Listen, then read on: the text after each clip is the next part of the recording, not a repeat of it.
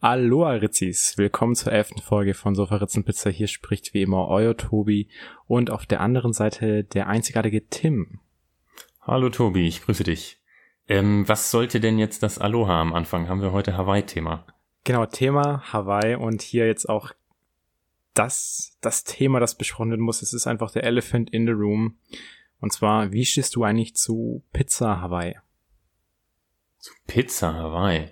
Ich meine generell Ananas auf einer Pizza, ja oder nein? Ich, ich weiß, sehr kontroverses Statement auch, aber wir müssen ja auch die wichtigen Fragen des Lebens adressieren. Also ich bin ja, ich habe ja generell nichts gegen, ich sag mal, exotische Pizzen. Ähm, was mich an der Pizza Hawaii eher stört, ist der Schinken tatsächlich. aber du isst doch Schinkenpizza, oder? Ähm, ja, aber dann eher so Parma-Schinken. Also auf einer Pizza Hawaii ist ja gerne mal Kochschinken oder mhm. sowas. Also da stehe ich dann nicht so drauf. Und dann, äh, da, Toast Hawaii finde ich tatsächlich äh, ganz okay. Ähm, aber Pizza Hawaii ist jetzt nicht unbedingt meine Wahl. Was ich neulich gesehen habe, ist aber auch was sehr Interessantes und das war eine Pizza mit Kiwi. mit Kiwi? Das, das ist ja, äh, da vereinen sich dann wahrscheinlich die Pizza Hawaii Fans und Hasser zusammen, um einen gemeinsamen äh, Feind zu bekämpfen, wenn sie das sehen. Vielleicht war das auch wirklich nur so eine Erfindung, damit, damit alle Pizzaesser dann irgendwas Fiktives hassen können. ja, genau. Aber es gibt, es gibt schon sehr ausgefallene Pizzakreationen. Also ich habe ja auch mal erzählt, da gibt's eine Pizza in Italien. In Italien wird die häufig äh, Pizza Americana genannt.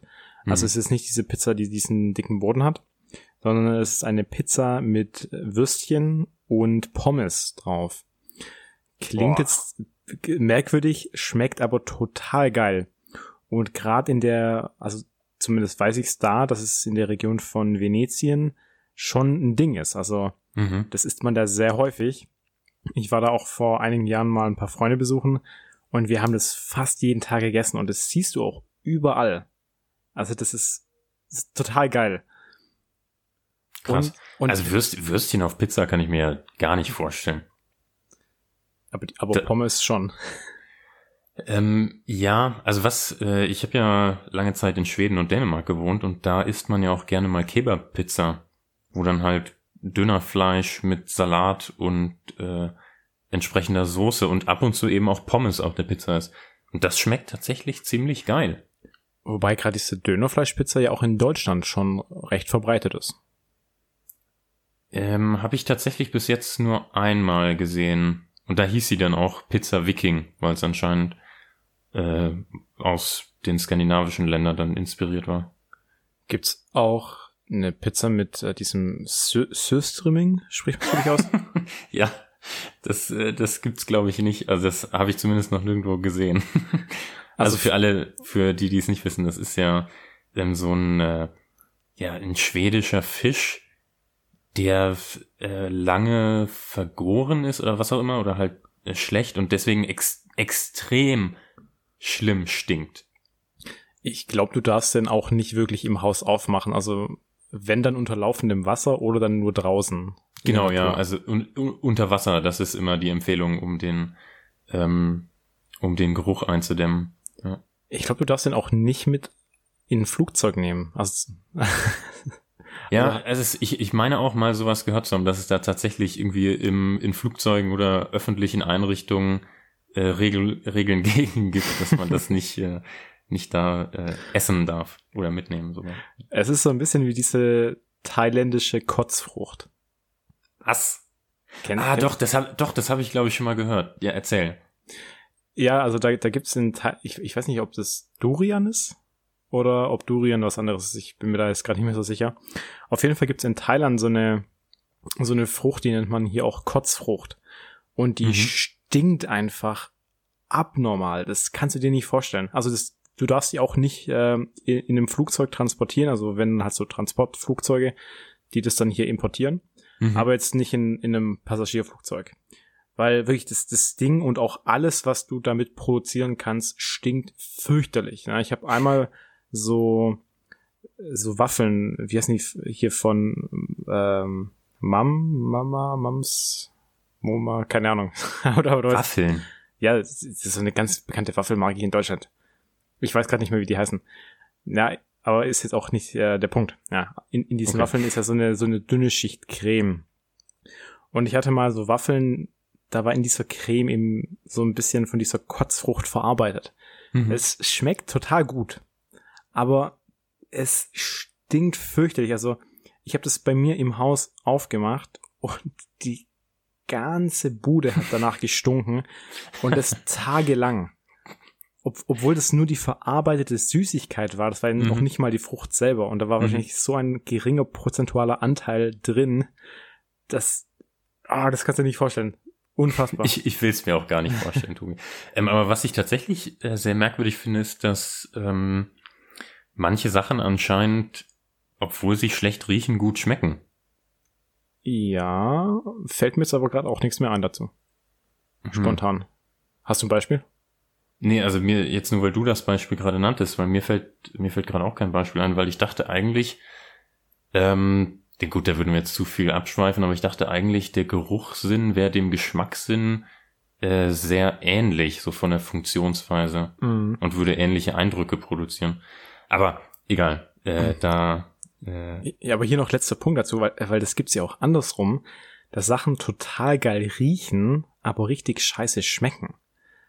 Beispiel, ich trinke ja sehr viel Tee und ich meine, da gibt's natürlich jetzt auch äh, gegenteilige Meinungen, aber ich finde Früchtetee total schrecklich, zumindest ohne Zucker dann, mhm. weil dieser Früchtetee, der riecht immer mega gut, aber sobald du den zubereitet hast, dann schmeckt der so richtig säuerlich. Und es schmeckt dann okay. überhaupt nicht mehr gut. Und dann hast du vielleicht komische Früchtetees. Also ich trinke ja auch, wenn ich Tee trinke, dann vor allem was Fruchtiges. Da habe ich eigentlich bis jetzt ganz gute äh, Auswahlen getroffen. Also bist du mehr so, achso, du trinkst ja gar keinen Kaffee, fällt mir gerade an. Ja, genau. Ich habe hier wieder meinen Liter Kaffee neben mir stehen, den ich mir noch reinschütte, bevor ich ins Training gehe. Das Hast du heute schon ein paar Kaffees getrunken? Du hast ja erzählt, du bist heute um 20 nach 7 aufgestanden. Ich, ich bin um 20 nach 7 aufgestanden, aber ich bin auch gestern sehr früh ins Bett gegangen, weil ich ja am Tag davor sehr wenig geschlafen habe. Hier ah, Grund ja. auch dafür. Ähm, hast du diesen, ich habe dir sogar geschrieben, äh, mit diesem Kometen da, dem Neowise. Mhm. mhm. Da bin ich ja extra dann wach geblieben, um den anzugucken. Und ich muss echt sagen, ich war so unbeeindruckt. das, das sind so Sachen, äh, de, da interessiere ich mich einfach nicht für. Also wir hatten, wir hatten ja kurz vor dem Podcast äh, schon mal drüber gesprochen, über so Dinge, die äh, zu sehr romantisiert werden. Das ist halt irgendwie ein Felsbrocken, der vom Himmel fällt. Das, ich finde das der, nicht. Der, der fällt ja nicht mal vom Himmel. Der oder der sogar nur vorbeifliegt und irgendwie einen Schweif hinter sich herzieht. Das Richtig. ist, finde ich einfach nicht sonderlich beeindruckend. Also da finde ich so einen riesigen Felsbrocken, den man jede Nacht am Himmel sieht, wie den Mond, deutlich beeindruckender. Ohne den du aber auch nicht überleben könntest, Tim. aber da, da muss man schon sagen, also ich finde es generell schon auch interessant und es wurde dann ja auch total gehypt so in letzter Zeit mit diesem Kometen. Und dann hieß es, ja, hier, der kommt nur alle fünf bis siebentausend Jahre so nah an die Erde und dass man den mit bloßem Auge erkennen könnte. Und das ist auch so ein Ding, das passiert sehr häufig, dass sowas mal ja, passiert, was eben nur komischweise alle 7000 Jahre oder 10.000 Jahre oder mhm. eine Million Jahre passiert. Also seitdem ich lebe, ja, 26 Jahre, habe ich schon mindestens 100 Sachen mitgemacht, die nur einmal in 10.000 Millionen Jahren vorkommen ja. sollen. Also ja. beruhigt euch. In, in einem Monat oder so fliegt wahrscheinlich irgendein anderer Komet vorbei, der ganz genauso aussieht. Mhm. Und wie gesagt, es ist super unbeeindruckend. Also dafür wach zu bleiben hat sich nicht gelohnt.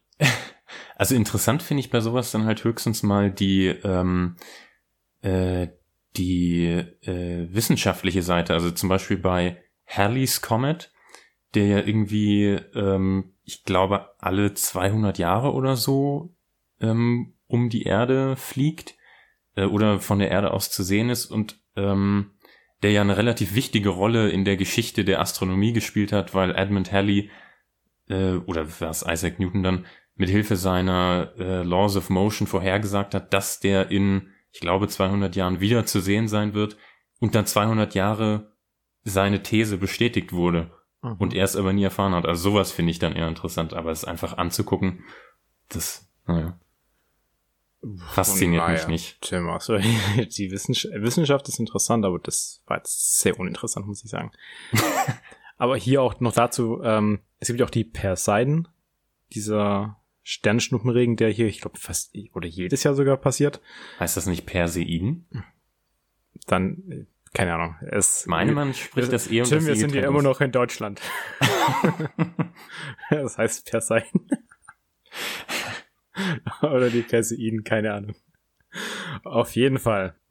Diese Steine, die da regelmäßig den Sternschnuppenregen erzeugen, sind ja wirklich eigentlich nur Angriffe aus dem Weltall, die dann durch die Atmosphäre abgefangen werden, weil, weil die Steine noch verglühen, bevor sie hier Menschen töten. so viel zu dem Thema. So, Schöne ey, Tim, wir müssen jetzt, wir müssen jetzt hier vorankommen, weil. Stimmt, wir sind schon bei elf Minuten. Wir sind schon bei, bei elf Minuten. Und eigentlich machen wir ja anfangs immer die, die Frage, so, ich, ich habe die äh, jetzt auch benannt mal die Rubrik, äh, ich nenne die, wer sind eigentlich? Und dann Punkt, Punkt, Punkt. Ähm, ja, und, Tim und Tobi, oder? Ja, es sind ja. ja jedes Mal wir. Stimmt. Da, da habe ich jetzt gar nicht so weit gedacht. Na, ich ich, ich äh, habe schon in weißer Voraussicht geplant, wenn wir dann mal Gäste haben, dass wir die dann ja auch ein bisschen vorstellen. Ah, okay. Sehr, sehr weise, sehr vorausschauend von dir, du. Vielen Dank, Tim. So, äh, die, die Frage heute ist. Ich dachte, die Frage war, ob ich Hawaii-Pizza mag. Nee, das war nur das Thema äh, wegen Aloha. Boah, und davon sind wir jetzt auf Sternschnuppen gekommen und haben zwölf Minuten geredet. Ja. Okay, also dann hau mal, hau mal raus. Weil ich hatte ja schon gesagt, ähm, Rätselspaß mit Tim könnte heute etwas länger dauern. Ja, okay, also ich mache jetzt hier schnell die Frage, dann gehen wir direkt zu Rätselspaß über. Und dann sind wir, glaube ich, auch wieder in einer guten Zeit. Also, was mal. Sehr gut. Hier, die Frage ist, hast du ein Vorbild? Hab ich ein Vorbild? Äh, puh, hm. Hm, hm, hm. Schwierig. Würde mir jetzt spontan nichts einfallen. Ähm, also keins, was, äh, was ich ständig mit, oder keins, was ich bewusst mir als Ziel vorhalten würde oder niemand, von dem ich ein Bild aufgehängt habe bei mir. Mhm. Ha, äh, ähm, ja, von, von Thanos. ja. Aber auch von Batman. Also ja, jetzt sind vielleicht eher gegenläufige, gegenläufige Vorbilder. Ähm, äh, puh, ja, sonst. Ne, fällt mir jetzt nichts, ähm, nichts ein. Also mein, äh, mein Vater. So. Oh, das war ja so eine Klischee-Antwort, Tim. Ja, aber ich meine, also mein Vater hat, soweit ich das beurteilen kann, ähm, führt ein äh, sehr glückliches Leben, hat seine Ziele erreicht, hat sich eine tolle Familie aufgebaut. Ähm, das war jetzt ja schon ein bisschen Eigenlob. das stimmt. Das war jetzt eigentlich gar nicht so, äh, sollte jetzt gar nicht so. er hat einen wahnsinnig tollen Sohn. ja. So sollte das gar nicht klingen, aber ähm, ich sehe schon, seh schon, wenn, wenn dein Dad den Podcast anhört, schreibt er danach in die WhatsApp-Gruppe rein und kommentiert das erstmal. Mit Sicherheit, ja. Aber also ja, was, was ich sagen wollte, wenn ich, ähm, wenn ich in 30 Jahren in der Lebenslage wäre, in der mein Vater heute ist, dann wäre ich, glaube ich, sehr zufrieden mit dem, was ich erreicht habe. Ja, ist tatsächlich eigentlich doch eine ganz gute Antwort. Danke. Gerne. Und äh, du, Tobi, hast du ein Vorbild? Vielleicht dann doch eher jemanden Bekanntes? Ich habe jetzt so per se kein kein Vorbild. So, ich habe einige Leute, die mich inspirieren, aber denen ich jetzt nicht so nacheifer im Sinne von, dass ich genauso sein möchte wie die. Mhm. Ich finde, es gibt so, also es ist so ein bisschen äh, Cherry-Picking-mäßig, dass ich eben so ein paar gute Sachen von, von vielen verschiedenen Menschen so zusammensuche. So das Selbstbewusstsein von Kanye West.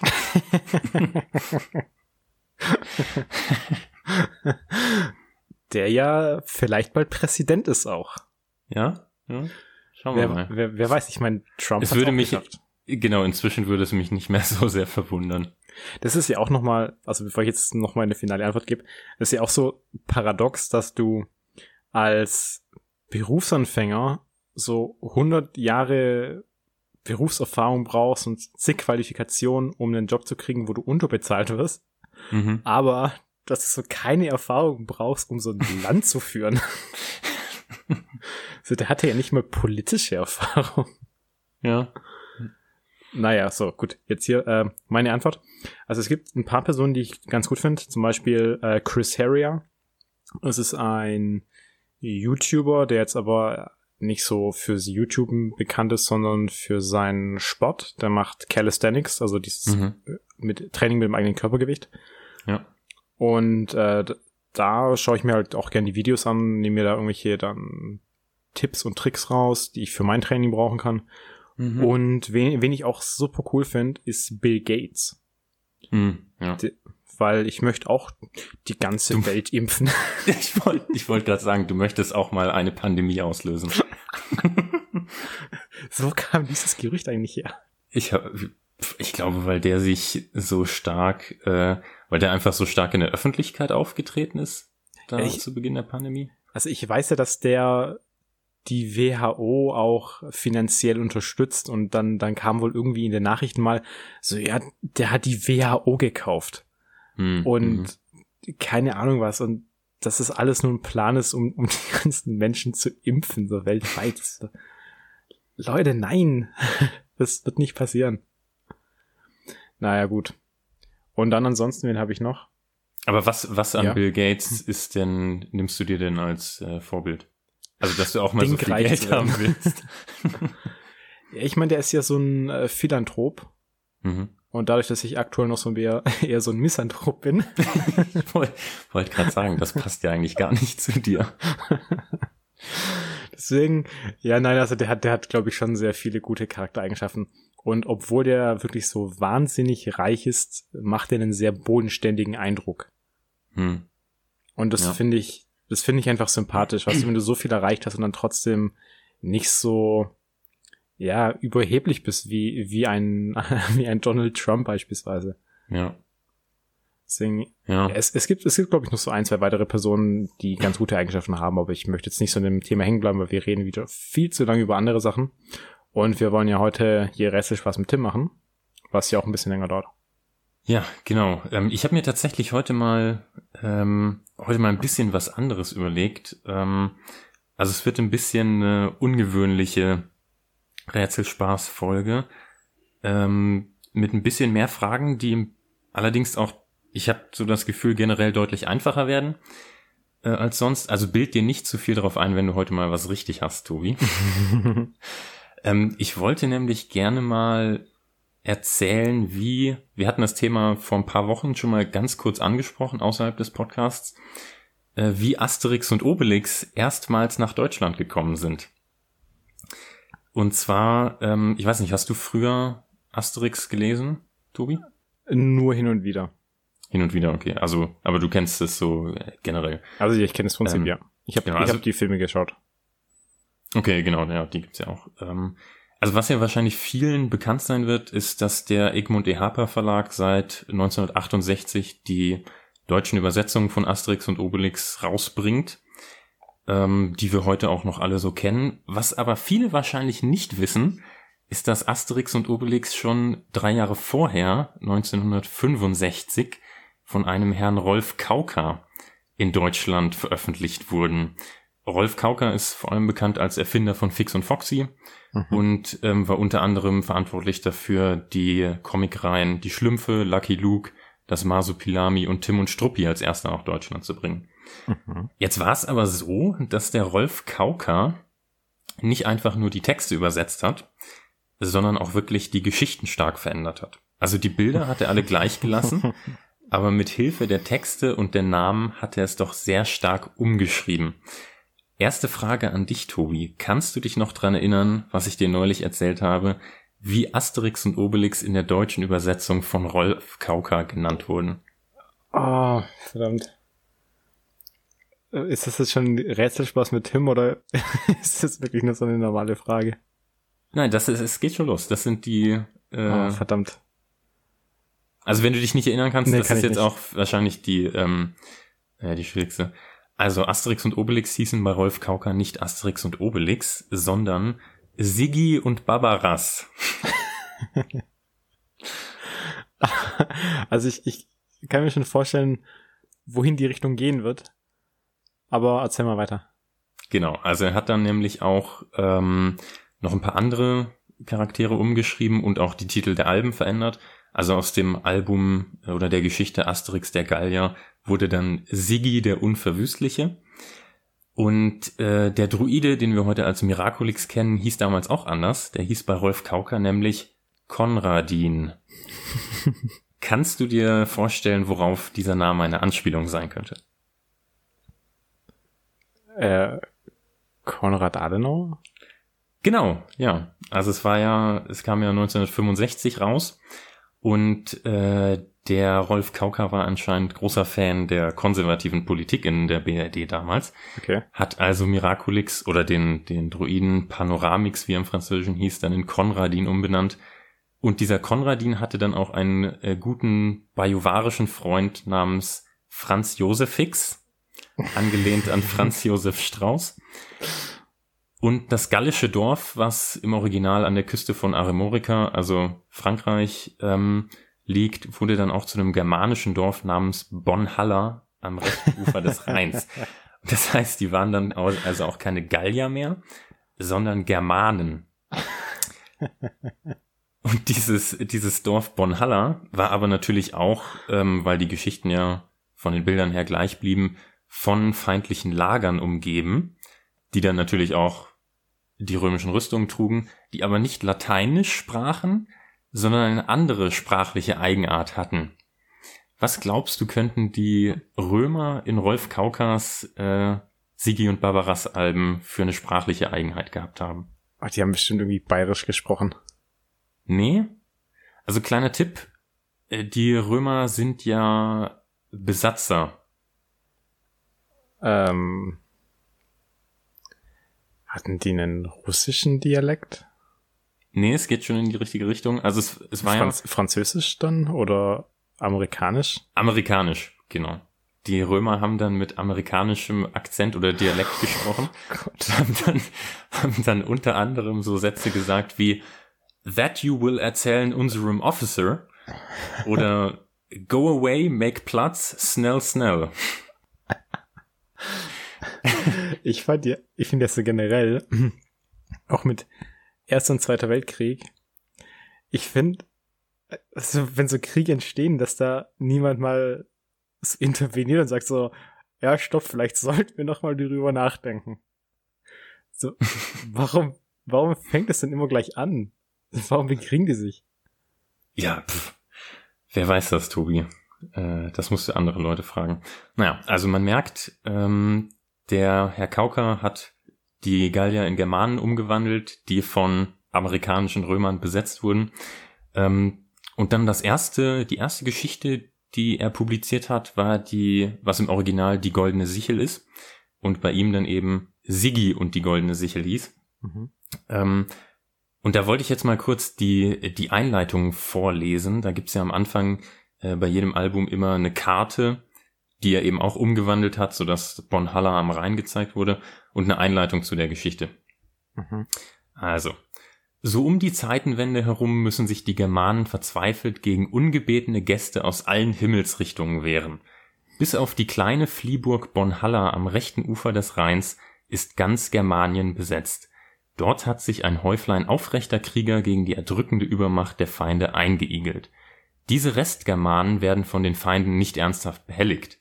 Vielleicht können wir sie mal als Verbündete gebrauchen oder als Gladiatoren, denken sich die Feinde. Bonhalla steht dennoch auf verlorenem Posten. Den Gedanken an die Wiedervereinigung mit den Brüdern und Schwestern im übrigen Germanien hat man längst resigniert unter der Donaueiche vergraben. Einige tapfere Recken treten zwar noch verhältnismäßig glühend für die Rückeroberung der alten Gebiete ein, aber im Übrigen freuen sie sich ihres Lebens, jedenfalls solange genug zu essen vorhanden ist. So ist die Lage zu Beginn unserer Geschichte von Siggi und der goldenen Sichel. Eventuelle Ähnlichkeiten mit lebenden Personen sind rein zufällig und, ge und gewisse Parallelen zu damals, gestern und heute absolut ungewollt. also auch direkt eine Anspielung an die Teilung Deutschlands. Und äh, ich weiß nicht, ob du jetzt äh, die goldene Sichel kennst, die Geschichte. Nee, kenn ich nicht. Okay, also da, äh, da geht es darum, dass ähm, Miraculix im Original äh, seine goldene Sichel, mit der er ja die, ähm, äh, die Lorbeeren schneidet, die er für den Zaubertrank braucht, kaputt geht und er eine neue mhm. Sichel braucht. Und dann entsendet er eben Asterix und Obelix nach Lutetia, was heute Paris heißt, um den entfernten Cousin Talent, äh, den entfernten Cousin von Obelix mit dem Namen Talentix zu fragen. Der ist nämlich ein sehr talentierter äh, Goldsichel-Schmied. Der ist dann allerdings verschwunden und vermutlich von einer Sichelschieberbande verschleppt worden. Jetzt ist natürlich in Sigi und die goldene Sichel das alles ein bisschen umbenannt worden. Oh sie gehen, sie gehen dann nämlich nicht nach Lutetia, sondern in ein Land oder ein Gebiet namens Natolien. Was glaubst du könnte Natolien sein? Natolien? Ist es dann Berlin? Nee. Man kann es, man kann es aus dem Namen direkt ableiten. Es wird als Hochburg der Besatzer beschrieben. Natolien? Ja. Nee, keine Ahnung. Erste vier Buchstaben, Tobi. Ach, NATO. genau. der, der Rolf Kauker war anscheinend kein Fan der NATO. Die, B die BRD war zu dem Zeitpunkt zwar schon Mitglied der NATO, äh, aber er fand das anscheinend nicht so gut. Ähm, und, und der Goldsichel-Schmied Talentix hieß auch nicht Talentix, der hieß auch anders. Da gebe ich dir auch mal einen Tipp. Mhm. Also Talentix war ja ein talentierter Sichelschmied, der seine Heimat Germanien verlassen hat, um dann in Natolien Sicheln zu schmieden. Mhm. Wie könnte der wohl heißen? ähm. Boah, das ist, oh, das ist richtig schwierig. Es gibt, es gibt einen bekannten, also übersetzt wäre das dann ja ein äh, ein begabter Deutscher, der Deutschland verlässt, um in einem NATO-Land dort seine Talente anzuwenden. Ja, ja, aber da, da gibt's ja schon auch viele, die das damals gemacht haben.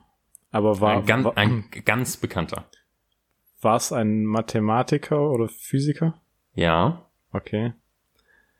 Ähm, ein Einsteinix? Nee, nee. Es war, er hieß Werner von Braunsfeld. Und äh, Ach, aber jetzt, aber, aber jetzt nicht in, in also in, in Doch, doch, also der, er heißt ja, er heißt ja Werner von Braun. Ja. Und der Sichelschmied bei Rolf Kauker heißt dann eben Werner von Braunsfeld.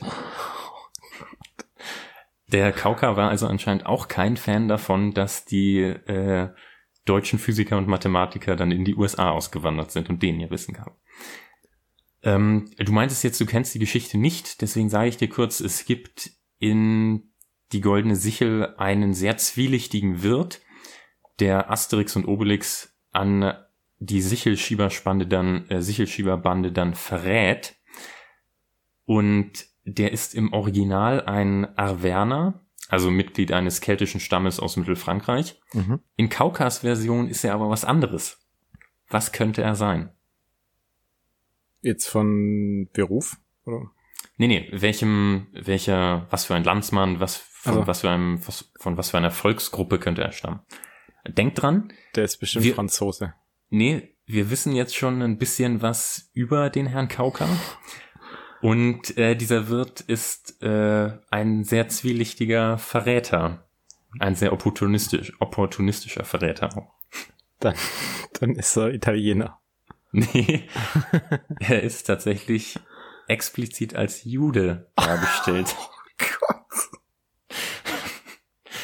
Das ist alles wirklich gedruckt und veröffentlicht worden in Deutschland. Wie, was hast du gesagt? Drei, drei Jahre hat es gebraucht, bis es jemandem aufgefallen ist, oder? Ähm, ab 1968 hat der, also ich komme gleich noch dazu. also, äh, ich, äh, wir gehen noch ganz kurz ein weiteres Album durch und dann erzähle ich, wie es, äh, wie das alles geendet hat. Mhm. Äh, es gab ja noch den Band Asterix und die Goten, in dem ähm, die Goten, die dann eben im Original quasi die Deutschen waren, den Druiden Miraculix entführen.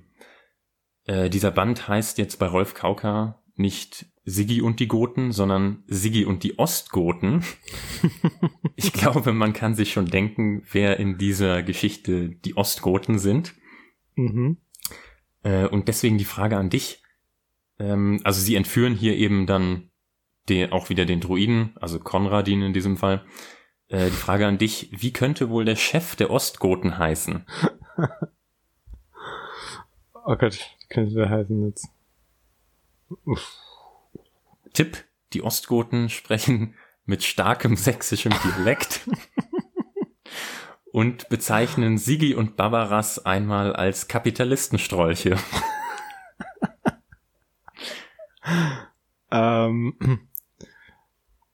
Hm, irgendwas mit Marx? Nee, nee, nee. Äh, es hatte dann schon konkret damit zu tun, wer, äh, wer drüben im Osten zur Zeit des, äh, der Veröffentlichung das Sagen hatte. Also in den 60ern. Boah, Tim, da erwischst du mich aber wirklich auf einem. Tobi. Auf einem, ja, Tim, ich bin, ich bin jetzt zum einen geschichtlich nicht so bewandert, vor allem wenn du mir sagst, ja, irgendwann in so 65 rum. Keine Ahnung. Du hast doch wohl schon mal was von Walter Ulbricht gehört. Nö. Ach so, ja gut, dann äh, war das natürlich eine aussichtslose Frage. Äh, Walter Ulbricht war damals der, äh, ja quasi der Chef der DDR. Okay. Ähm, und dementsprechend hieß dann der Chef der Ostgoten auch Hulberig. Okay. Und hat wie die anderen mit starkem sächsischem Dialekt gesprochen.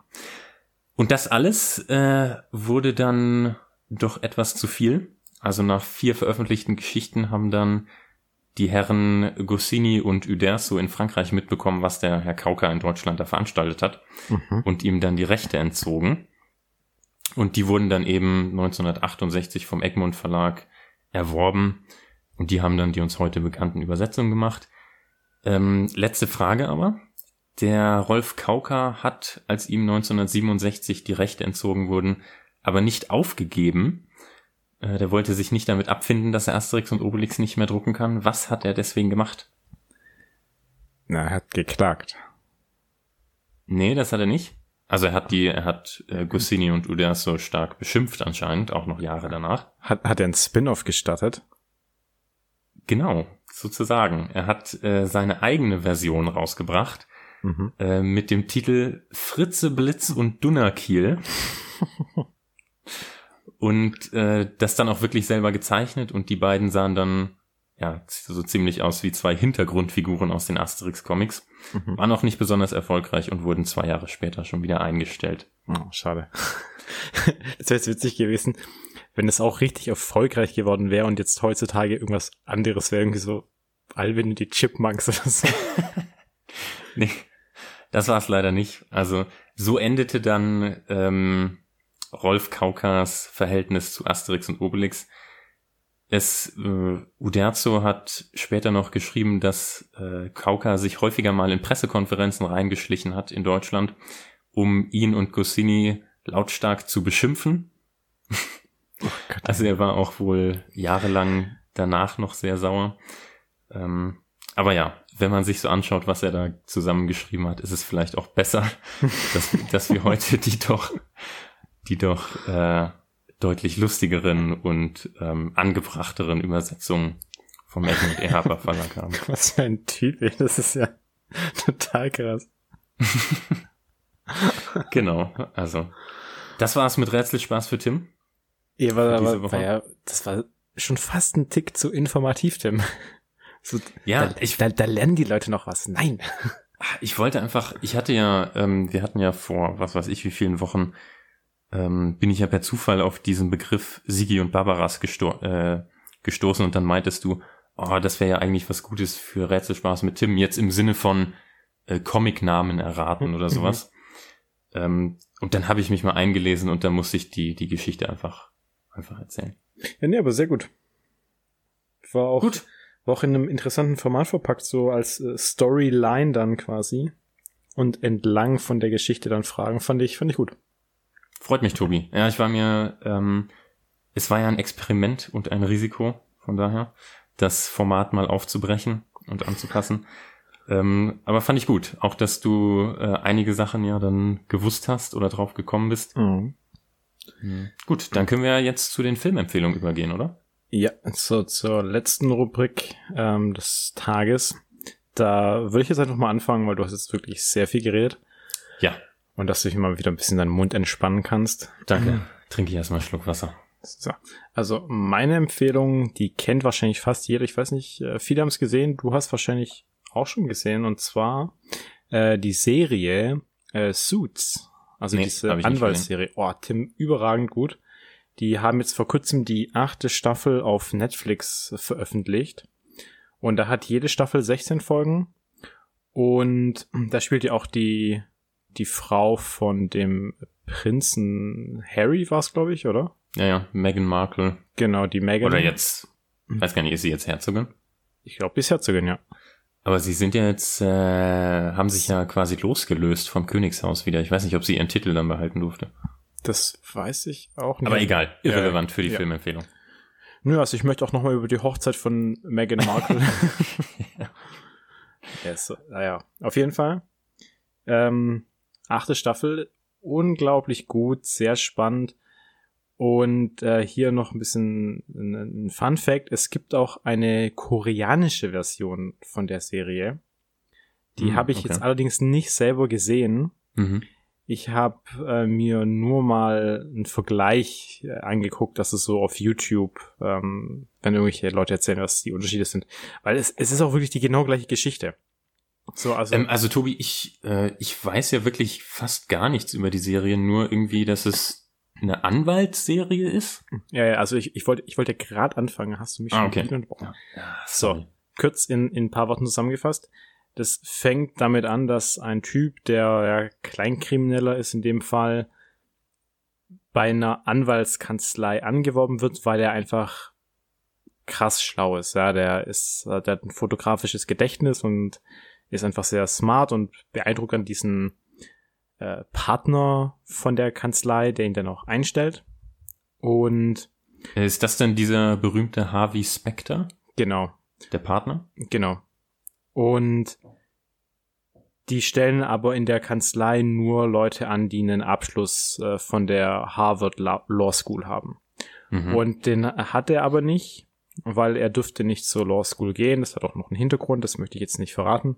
Mhm. Und dann stellen die den aber trotzdem ein und aber nur der, der Harvey Specter weiß, dass er eben kein Anwalt ist. Und dann versuchen sie es zu verheimlichen und es gibt ja eben auch dieses Gesetz, dass du anwaltlich beraten darfst, nur wenn du auch diesen Titel hast. Mhm, ja. Und alles andere ist ja illegal.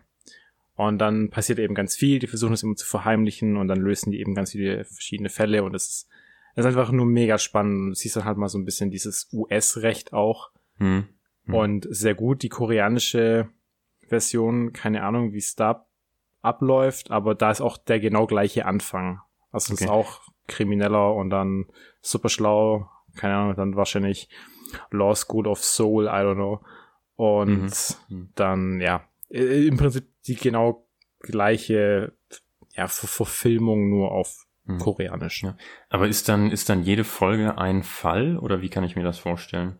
In der ersten Staffel ist es, glaube ich, noch so. Mhm. Und dann ab der zweiten oder dritten ist es dann so teils, teils. Also da ziehen sich so Fälle auch mal über zwei, drei Folgen hin. Okay. Manchmal auch dann über die ganze Staffel hinweg. Es ist wirklich sehr unterschiedlich. Mhm. Mhm. Ja. Okay. Genau. Cool. Spannend. Ähm, das ist, ich glaube, die achte Staffel ist auch die letzte, wenn ich mich nicht irre. Das weiß ich gar nicht. Ich habe eigentlich gedacht, dass die siebte schon die letzte ist. Und dann. Also ich hatte neulich nur irgendwas mit Final, Final Season oder sowas gelesen. Aber egal. Ähm, wird man ja sehen in den nächsten Jahren. Gut, ähm, dann würde ich zu meiner Filmempfehlung übergehen. Ich hatte ja eigentlich Ähm, ich habe es tatsächlich gestern Abend nochmal umgeändert. Ich wollte ja eigentlich äh, eine Doku empfehlen, Ja. was ich ja dir gestern auch gesagt hatte. Ich habe aber gestern einen Film geschaut. Den muss ich einfach empfehlen heute. Und zwar auf Amazon Prime einen indischen Actionfilm. kein kein Bollywood-Film, Tobi.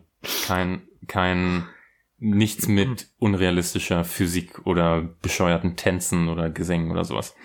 Äh, der Film heißt im Original Uri the Surgical Strike. Mhm. Auf in Deutschland aus welchem Grund auch immer Lethal Strike. Also unter dem Titel findet man ihn auf Amazon. Ist auch für einen indischen Film tatsächlich relativ kurz. Zwei Stunden und 16 Minuten. Die haben ja auch gerne mal so dreistündige bis vierstündige Filme. Ähm, und es geht im Prinzip, ähm, es ist ein militärischer Actionfilm, wo es um ähm, äh, ein SWAT-Team geht, das gegen Terroristen kämpft. Und es ist quasi in zwei Drittel geteilt. Im ersten Drittel des Films lernen wir unsere Hauptfiguren kennen. Das ist vor allem im Vordergrund ein äh, der Chef dieses SWAT-Teams, der gerade damit äh, damit zu kämpfen hat, dass seine Mutter an Demenz erkrankt und er deswegen eigentlich aus dem SWAT-Team aussteigen will, um sich um seine Mutter zu kümmern und deswegen einen Bürojob in Delhi annimmt bei der äh, bei der Armee.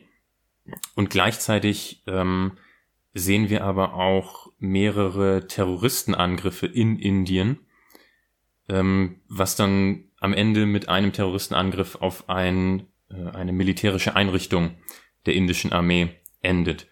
Das zweite Drittel des Films ähm, besteht dann daraus, dass die indische Regierung entscheidet, diesen Surgical Strike, also eine, äh, einen gezielten Black Ops Angriff auf mehrere Terroristencamps in der von Pakistan besetzten Kaschmir-Region auszuführen. Und äh, dann sehen wir eben, wie sie das planen, äh, auch wie sie, äh, wie sie die verschiedenen Divisionen oder Einrichtungen äh, der indischen Regierung, wie zum Beispiel das äh, die Space Agency für ihre Satellitenüberwachung mit einbeziehen. Und das letzte Drittel ist dann eben die Ausführung dieser ähm, dieses Surgical Strike, wo sie dann mit Helikoptern reinfliegen nachts. Ähm, und das ist ein unfassbar guter Actionfilm. Mhm. Super gute, äh, super gute Kampfszenen, super spannend. Die Musik unterlegt das Ganze nochmal richtig gut.